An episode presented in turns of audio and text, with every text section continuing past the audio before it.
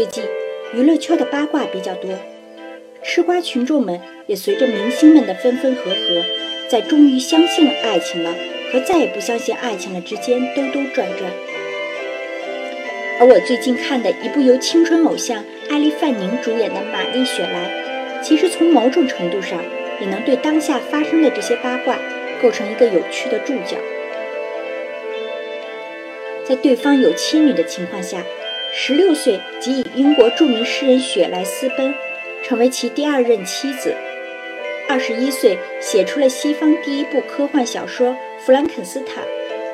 此外，其继母带来的妹妹，则是同时期另一位大诗人拜伦的情妇。放在今天看来，活的都相当惊世骇俗的玛丽雪莱，堪称十九世纪文艺圈的话题女王。而由沙特阿拉伯第一位女性导演海法曼苏尔执导的《玛丽雪莱》，讲述的就是这位传奇女作家最传奇的一段经历。如果概括起来，正如电影海报所说，她最伟大的爱情激发了她最黑暗的创作。毋庸置疑，出身对一个人的命运起着关键作用。玛丽雪莱的父亲威廉·格德温是19世纪著名的知识分子，无政府主义的提出者之一。凭借《政治正义论》一书，在伦敦激进主义圈子里颇为有名。玛丽小时候，父亲就经常带她去拜访知识分子名流们，比如浪漫主义先驱诗人科勒律治、美国副总统阿隆·博尔等。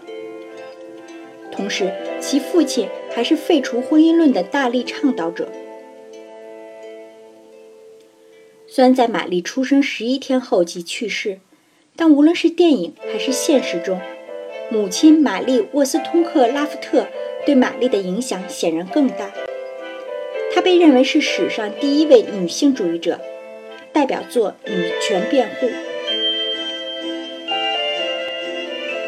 时代也是助推者。经历了极其保守的十八世纪，在康德哲学的影响下，一群信奉主观。感性、灵感、自然的诗人，在18世纪末拉开了浪漫主义的序幕，将启蒙运动提倡的思想自由、个性解放发挥到了极致。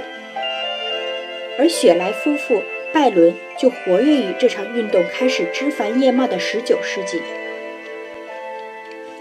事实上，为了迎合女性主义的大旗，突出女主光环，影片对史实做了一些改动。比如电影中，玛丽是在与雪莱相恋之后才知道后者有妻女，但现实是，二人第一次见面就是雪莱带着第一任妻子到戈德温家做客。不过，雪莱第一任妻子的死倒确实让玛丽一直有负罪感。另外，影片结尾的争夺作品权的问题其实也子虚乌有。雪莱到死还是一个籍籍无名的诗人。他所有的诗歌加起来卖出去的数目都不及玛丽的《弗兰肯斯坦》一部作品。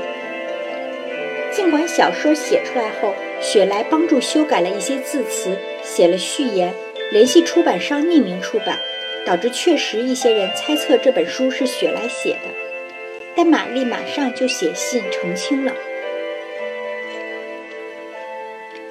然而。再惊世骇俗的人，遇到琐碎生活也是一地鸡毛。影片中，无论是软弱情绪化的雪莱，还是生活浪荡、完全不负责任的拜伦，都和当今常被冠上渣男标签的男人无异。虽然和现实有出入，但有很多资料都显示，在玛丽怀孕期间，秉承自由联合婚姻思想的雪莱和其同父异母的妹妹。也就是后来当了拜伦情妇的克莱尔，走的的确很近。玛丽的女儿的死也确实是由于雪莱的鲁莽和任性导致的。不过他当时不是为了躲债，而是执意要求玛丽连夜带着生病的孩子去罗马投奔他。在影片中，女儿的死成为两人关系的一个分水岭，也是从这时开始。一个承载着玛丽生命体验、融合了缺陷、背叛与复仇等元素的怪物形象，开始在玛玛丽的脑子里诞生。影片的题眼也正是雪莱和玛丽关于弗兰肯斯坦结局的一段讨论。当雪莱建议玛丽把怪物写成美好的天使时，玛丽断然拒绝。尽管影片很多情节的转乘没有足够的铺垫，人物塑造上也存在诸多不足，但一些细节却值得玩味。在拜伦家做客时，拜伦曾给玛丽展现了一幅画，画中是一位正在做噩梦的女性，她的梦外化为一只可怕的猿猴蹲坐在她身上。画的作者正是玛丽母亲沃斯通克拉夫特的第一个情人。历史上，因为其情人变心，沃斯通克拉夫特曾自杀未遂。要知道，这可是一个完全不理会世俗、和格德温相恋后，甚至允许他同时追求别的女子的女战士啊！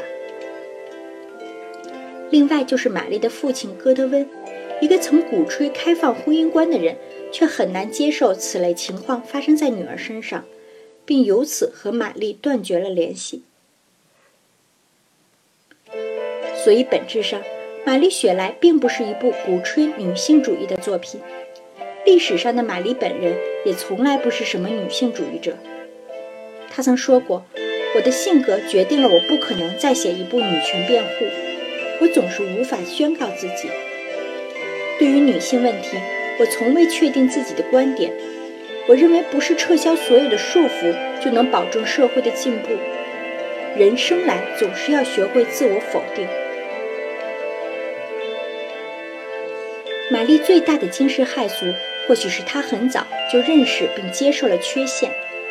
她的父母雪莱和拜伦这些人身上的缺陷，她自己身上的缺陷，当然还有爱情上的缺陷。